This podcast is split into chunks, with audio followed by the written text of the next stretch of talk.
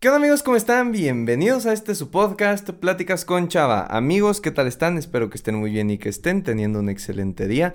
La verdad es que yo me encuentro feliz y contento de estar aquí con ustedes otro viernes a las 7 de la mañana, puntuales como casi siempre.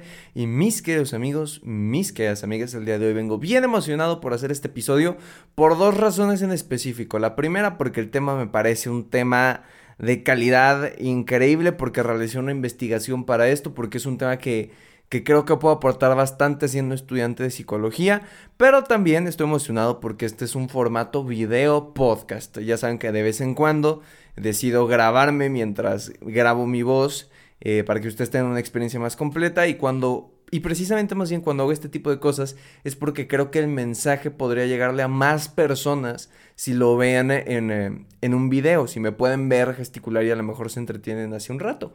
Eh, y la verdad es que para los que me estén viendo en YouTube, eh, pues me compré este par de, o sea, estos audífonos hace poco menos de dos semanas. Y la neta me ponen más en el papel de, de un podcaster. Me siento más como en el rollo de estar grabando. Entonces, pues tenía bastantes ganas de grabar, oigan. Pero bueno, si te interesa eh, conocer un poquito más de la ansiedad, cómo combatirla, por qué surge, qué podemos hacer al respecto, te invito a que te quedes hasta el final del episodio y nada, vamos con la intro para empezar de lleno con este podcast. Hola, me llamo Salvador, pero la mayoría me dicen Chava. Soy un creador de contenido, conferencista principiante y estudiante de psicología. Y con este podcast busco compartirte experiencias, historias, pero sobre todo consejos y herramientas que te ayuden a crecer personalmente. Todo de manera entretenida y sencilla, para que juntos podamos superarnos. Bienvenido.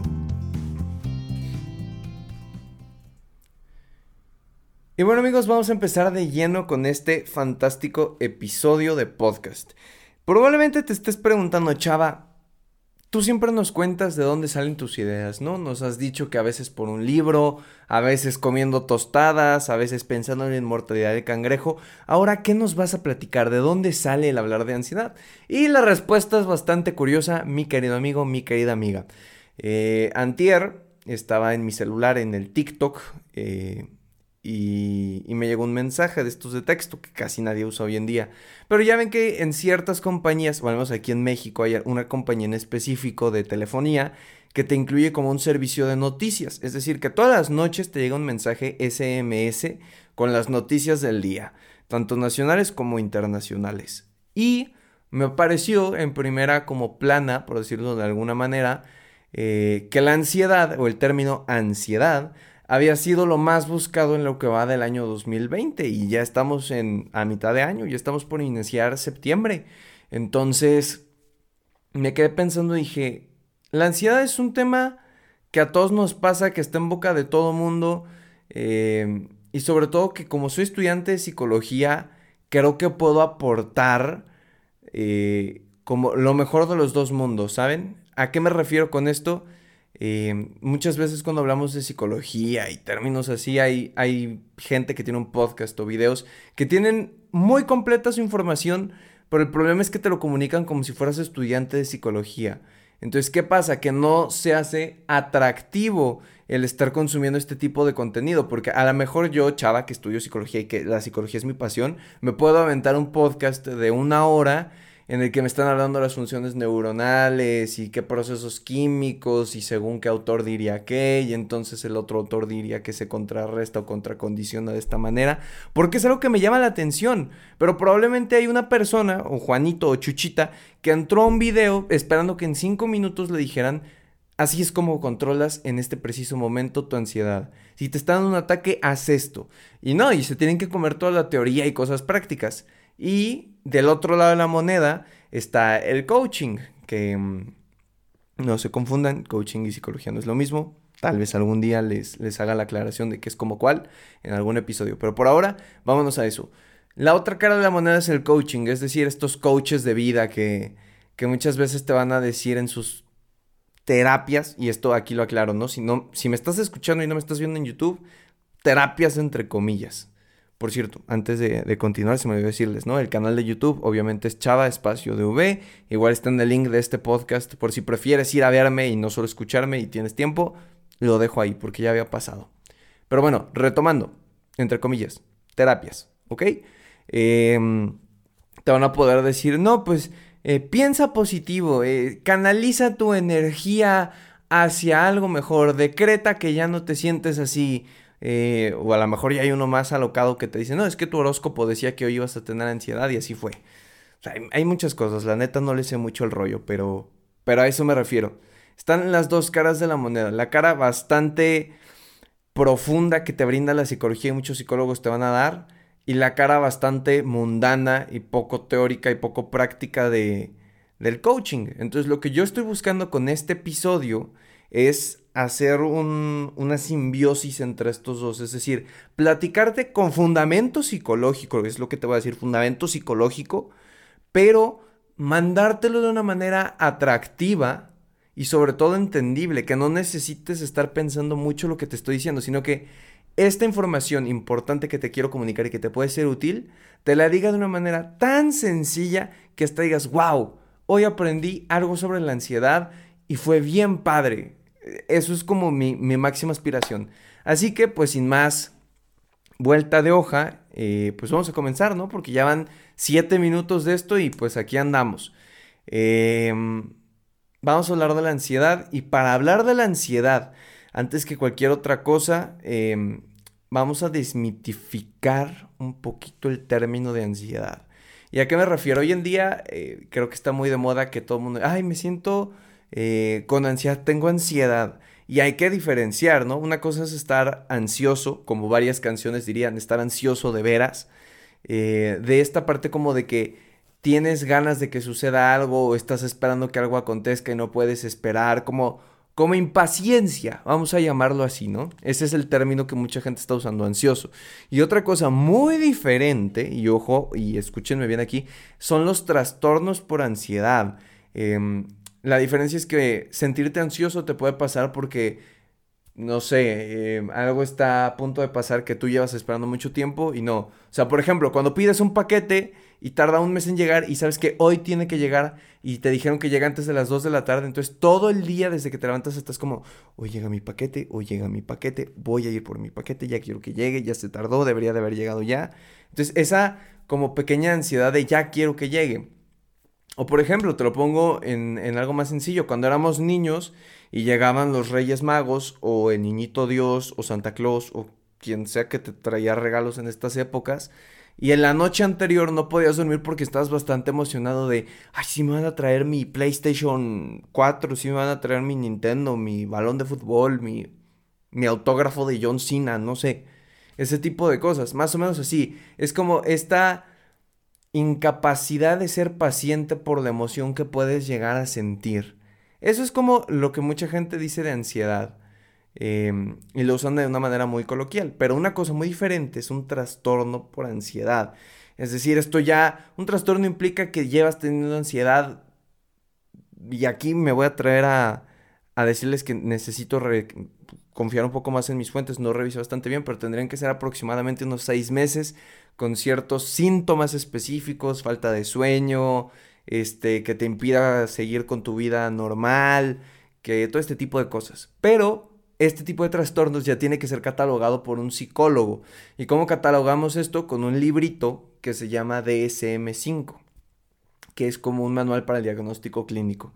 Pero hago esta aclaración para que no vayan a confundir términos de tener un poquito de ansiedad o sentirte un poquito ansioso con ya un trastorno de ansiedad, que eso sí es algo mucho más serio y que si tú crees que tienes esto porque llevas más de seis meses, presentaste ciertos síntomas, este, te está impidiendo seguir con tu vida diaria, es una carga que llevas día con día.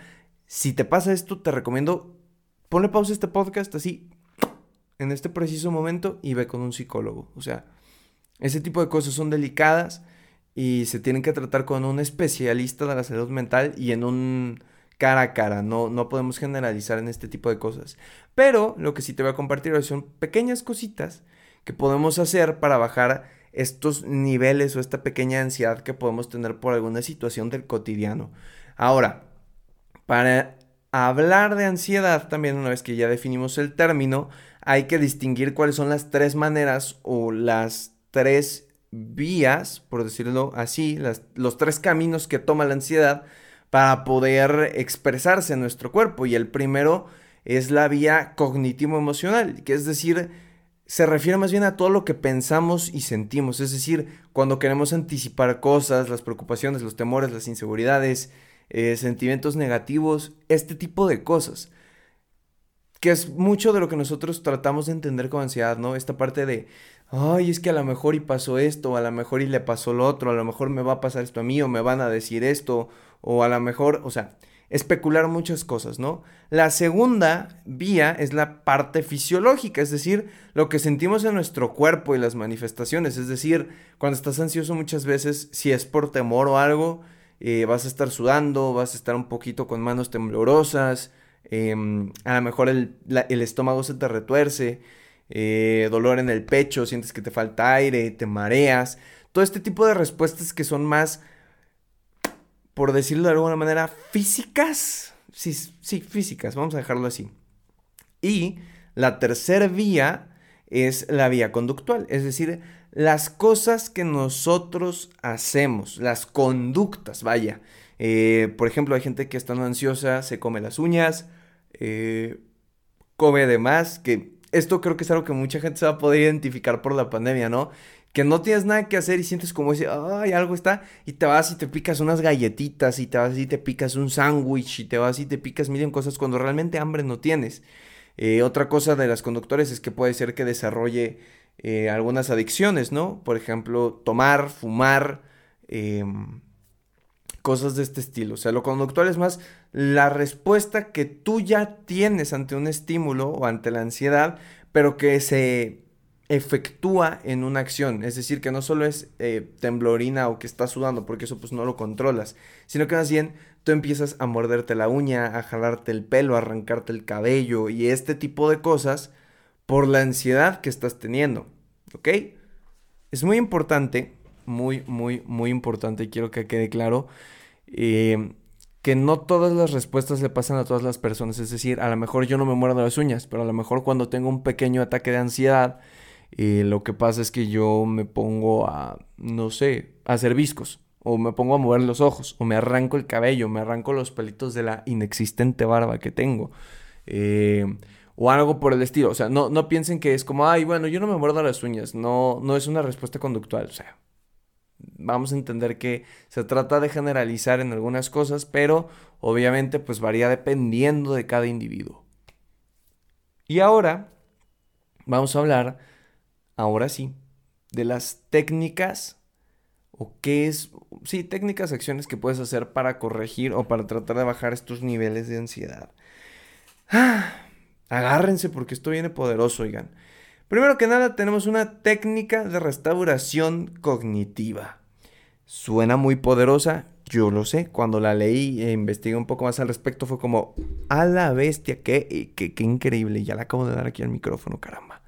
Este, la prueba de, o bueno, la técnica de restauración cognitiva significa, en pocas palabras, pensar de forma realista.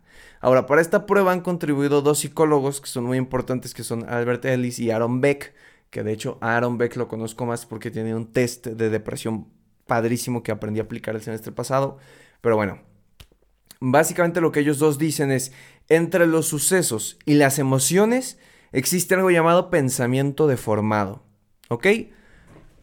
Suena bastante complicado. Suena muy elevado. Entre los sucesos y las emociones existe algo llamado pensamiento deformado. Vamos a explicarlo con peritas y manzanas. Esto que está aquí en mi mano izquierda, que ustedes van a estar viendo supongo que a la derecha por el efecto espejo, no sé, bueno, mi mano izquierda es el suceso, lo que acaba de pasar. Mi mano derecha es la emoción y la percepción que tengo del suceso. Supongamos que Mm, ajá. Un perro chihuahua me mordió. Este es el suceso, lo que acaba de pasar. La emoción es miedo y mi percepción es me hizo daño el perro. ¿Ok?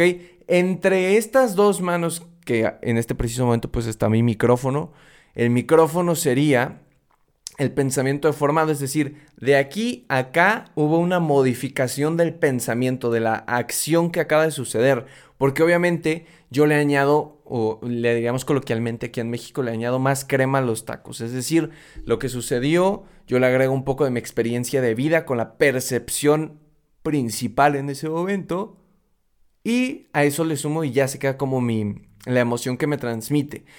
O sea, lo, lo que quiere decir es más o menos que el suceso no tiene que ser considerado aislado de la emoción, por decirlo así de alguna manera. O sea, tiene que ser el suceso más lo que nosotros dotamos de significado, más pues ya la, la percepción final que vamos a tener, vaya.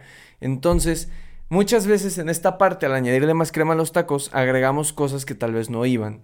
¿Ok? Por ejemplo, en uno más claro, supongamos que a mí me está dando ansiedad porque mañana tengo un examen. Entonces mi examen de matemáticas es el suceso. La parte que sería el pensamiento formado es el examen va a estar perrísimo, me va a preguntar el diámetro del Sol elevado a la quinta potencia entre relaciones integrales. Em, y la parte final es la emoción que me genera, que es esta ansiedad de voy a reprobar porque cómo voy a saber el diámetro del Sol en partes integrales, ¿no? Ahora, lo que propone la técnica de reestructuración cognitiva es pensar de una manera acertada lo que estamos haciendo, es decir, pensar de forma realista, no quitarle esa crema de exceso a los tacos. ¿Y cómo hacemos esto? Muy, muy, muy, muy, muy sencillo. Tres pasos para cumplir esta técnica de reestructuración cognitiva. Primer paso, identificar el pensamiento erróneo. De esta percepción que yo tengo de el examen va a estar muy difícil, me va a preguntar el diámetro del sol y muchas cosas más que no me voy a saber y voy a reprobar, hay que pensar cuál es el pensamiento erróneo en esta situación, qué es lo que me está generando este dolor. Es decir, consiste en detectar los pensamientos que una situación me está haciendo sentir, mal. ¿Qué es lo que me hace sentir mal de este pensamiento? Eh, por ejemplo, a mí lo que me hace sentir mal es que creo que me va a preguntar cosas que no vimos, que no me voy a saber y que por eso voy a reprobar. Entonces, ese es mi pensamiento erróneo. Después, el segundo paso es analizar el pensamiento erróneo. Es decir, una vez que ya descubrí que lo que me da miedo es que me pregunte el diámetro del Sol, eh, lo que tenemos que hacer es analizar y comprobar la veracidad, la veracidad de este pensamiento. Es decir, qué tan probable es de verdad que haga esto. O sea, eh, supongamos regresando, ¿no? Me da miedo que me pregunte sobre el diámetro del Sol. Ahora pienso, en el examen anterior no me preguntó nada del otro mundo. O sea, me preguntó textualmente lo que vimos en clase. ¿Por qué tengo yo este pensamiento de que esta vez sí se la va a bañar y me va a preguntar algo que no sé? pues hay que, hay que identificar y hacer una lista como si fuera de pros y contras, pero en vez de pros y contras, si realmente es posible o no que esto pase. ¿Qué tan posible es em, que si me pregunte el diámetro del sol? ¿Qué tan posible es que me pregunte, mm, no sé, o que me pida hacer operaciones sin calculadora? ¿Qué tan posible es que me pregunte la raíz cuadrada de el cateto adyacente de la hipotenusa de x, y, z? ¿Saben? O sea, hay que racionalizar esto y pensar qué tan probable es que esto pase, si es verdadero o falso mi pensamiento, porque a lo mejor ya cuando lo dices es como, bueno, no, no he tenido una experiencia así con esta maestra, no sé por qué estoy pensando esto. Y el tercer paso es modificar el pensamiento erróneo, em, es decir, eh, cambiar los pensamientos. Se ha comprobado que cuando no son ciertos es más fácil modificarlos, es decir, Tal vez ya me di cuenta de, ok, a lo mejor es muy difícil que me pregunte el diámetro del Sol. Entonces, ¿por qué voy a cambiar eso? Pues por la pregunta, más bien por la afirmación de, tal vez no me va a preguntar el diámetro del Sol, me va a preguntar em, cuánto es 5 menos 5 elevado a la segunda potencia. Algo por el estilo, ¿no? O sea, cambiar esta idea errónea y alejada que tengo por algo más cercano que me tranquilice y diga, no me va a preguntar esto, me va a tener que preguntar algo de los temas que vimos eh, o algo por el estilo. Yo lo estoy poniendo mucho en contexto de escuela eh, porque la mayor parte de, entre comillas, otra vez, ansiedad que he vivido este semestre, pues es por parte de la escuela en línea porque es como lo más pesado que tengo. Eh, pero adáptenlo a lo que ustedes necesiten, adáptenlo a, a lo que a ustedes les esté generando un poco de ansiedad en este momento. Y antes de continuar y compartirles la segunda técnica, eh, les quiero pedir perdón ajá, eh, a cámara y a audio porque otra vez me estoy bostezando. Y eso que hoy no estoy grabando tarde, o sea, les voy a enseñar en, la cámara del, en la cámara de YouTube. O sea, estoy grabando rollo 5.40 de la tarde, o sea, realmente no esta noche, pero creo que últimamente por el desgaste mental de la escuela en línea eh, ya ando bostezando a tempranas horas del día. Entonces les pido una disculpa porque pues no, ustedes no merecen un episodio en el que me esté quedando dormido, mucho menos porque a lo mejor me estás escuchando si vas en un carro o en el camión o, donde me estés escuchando, ya te contagié yo los bostezos y a lo mejor ya te quedaste jetón. Si me estás escuchando para dormir, porque mucha gente lo hace, ahí ya te estoy ayudando, mira, ya. Si no te quedaste dormido para este punto es porque tienes problemas. Pero bueno, vamos ya con la segunda técnica para bajar la ansiedad, entre comillas. Eh, y es la técnica de respiración diafragmática. Ok, esta la he compartido muchas veces, pero es la primera vez que la voy a compartir en un video podcast, así que pongan mucha atención. Los que me estén escuchando en Spotify, les recomiendo ampliamente en este momento irse a YouTube porque voy a hacer una demostración del ejercicio para que puedan ver cómo pasa, ¿ok? Esto no tiene mayor sentido y no es más difícil de comprender que respirar adecuadamente. Es decir, muchas veces cuando nosotros respiramos, ¿qué es lo que pasa? Que cuando agarramos aire así, inflamos el pecho y el estómago como que se contrae, ¿se dan cuenta? Como si nos estuviéramos haciendo más delgaditos. Y después sacamos y sacamos toda la panzota. Ahora, eso no es una respiración diafragmática porque todo se está quedando aquí. La respiración que necesitamos hacer para este tipo de cosas es algo más como la respiración de los bebés, que cuando inhalan, en vez de que se suma la panza, sale la panza. Es decir, vamos a ver si logro hacer que, que aparezca en cámara, oigan. A ver. Voy a bajar tantito la cámara para ver si logra ver mi panza. Em, y así, entonces estamos así. Y cuando inhalamos, vamos a inhalar a la de 1, a la de 2, a la de 3. Notan cómo la pancita se infla. Y cuando exhalamos, se va a hacer más pequeña. ¿Ok? Lo volvemos a hacer. Lo volvemos a sacar como si estuviéramos desinflando un balón, ¿ok? Ahora, ¿por qué esta y por qué no la otra o la que todos conocemos? Porque esta precisamente ayuda a, o bueno, es la que más se usa para controlar los niveles de activación. Se recomienda que se haga aproximadamente unas 8 a 10 veces. Es decir, lo mismo que yo acabo de hacer ahorita contigo de inhala, exhala, hazlo 10 veces de la manera en la que te estoy enseñando y te aseguro que vas a encontrar una mejoría de verdad brutal en esto que estás sintiendo. Y tiene su chiste, y el chiste es que muchas veces estos pensamientos de ansiedad, de querer eh, adivinar lo que va a pasar en el futuro, o de estar preocupado por algo que va a pasar, una anticipación, eh, un presentimiento, una inseguridad, una preocupación, eh, ajá, este tipo de cosas, el cerebro no recibe el suficiente oxígeno, el oxígeno que necesita. ¿Y qué pasa?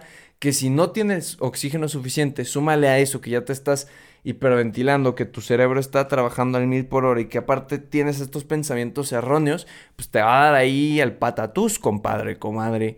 Entonces lo mejor que puedes hacer es eh, la técnica de respiración, primero para calmarte, para no estar tan tan acelerado. Y número dos, y también importante, pues la reestructuración cognitiva. Ve identificando qué es lo que te duele de ese pensamiento, ahora ve qué tan verdadero o falso puede ser y de ahí cambia ese pensamiento, es decir, corrígelo y pon otro significado o otro pensamiento que sustituya esa necesidad que quieres encontrar.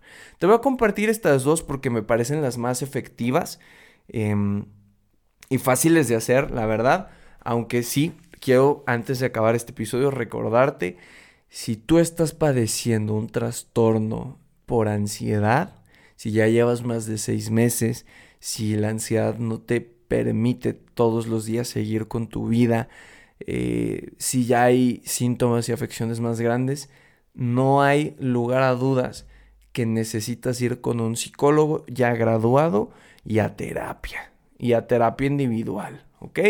No te lo digo y quiero quitar este tabú rápido. Ir a terapia no es nada malo y no pienses que te estoy diciendo que estás loco, loca o que tienes alguna ahí cosa rara. Simplemente que creo que la vida es lo suficientemente corta para querer vivirla de la peor manera posible. Y si hay algo que puedes modificar o cuidar de ti para sentirte mejor, no encuentro razón alguna para no hacerlo. ¿Sabes? Entonces te recomiendo bastante que si esto está pasando, vayas con un psicólogo, con un especialista de la salud mental y trates de, solucionarlo, ¿ok? Pero bueno, eso es todo por el episodio de hoy porque ya han 26 minutos, ya hacía rato que no hacíamos uno tan largo. Reitero una disculpa por los bostezos, les prometo que cada vez estoy tratando de corregirlos. A lo mejor yo creo que voy a grabar ahora un poco más por las mañanas. A lo mejor, ya veremos. O a lo mejor me pongo un aire acondicionado o algo para que aquí no me esté el dióxido de carbono haciendo que me quede dormido. Pero bueno, y eso fue todo por el episodio de esta semana. Espero que te haya gustado, te haya servido, lo hayas amado, te sea útil. Eh, ya sabes que todos tus comentarios son bienvenidos en el Instagram, arroba chava-v. Siempre contesto los DMs. A veces me tardo, pero siempre se contestan. Eh, de igual manera, en, la descripción del podcast te dejo el link para la página de Facebook oficial de la creación de contenido, mi canal de YouTube, la cuenta de TikTok y todo aquel lugar donde puedas ir a consumir mi contenido por si tienes ganas de más, ¿vale? Recuerda que si me estás escuchando en Spotify, ayuda muchísimo si lo compartes en tus historias de Instagram. Si me estás escuchando en Apple Podcast, un comentario y una reseña allá abajo, una calificación, ayuda bastante a seguir llegando a la mayor cantidad de personas posibles. Si este episodio... Eh, te sirvió, te pido por favor que le mandes el link a algún amigo eh, que a lo mejor le pueda servir y le podamos ayudar tú y yo. Quién sabe, a lo mejor. Eh, y ya, eso es todo por el episodio de esta semana. Probablemente en algún otro episodio hable sobre los mitos de la ansiedad, porque creo que eh, luego en Facebook y estas redes sociales hay gente hablando de este tipo de cosas que no tienen ni idea de lo que está diciendo y hay ciertas cosas erróneas que la gente se puede llegar a creer. Pero bueno, será tema de otro video podcast o de otro podcast. Nos escuchamos la siguiente semana en este tu podcast, Pláticas con Chava. Que tengas un excelente fin de semana, que lo aproveches al máximo y nos vemos o escuchamos la siguiente semana. Hasta la próxima.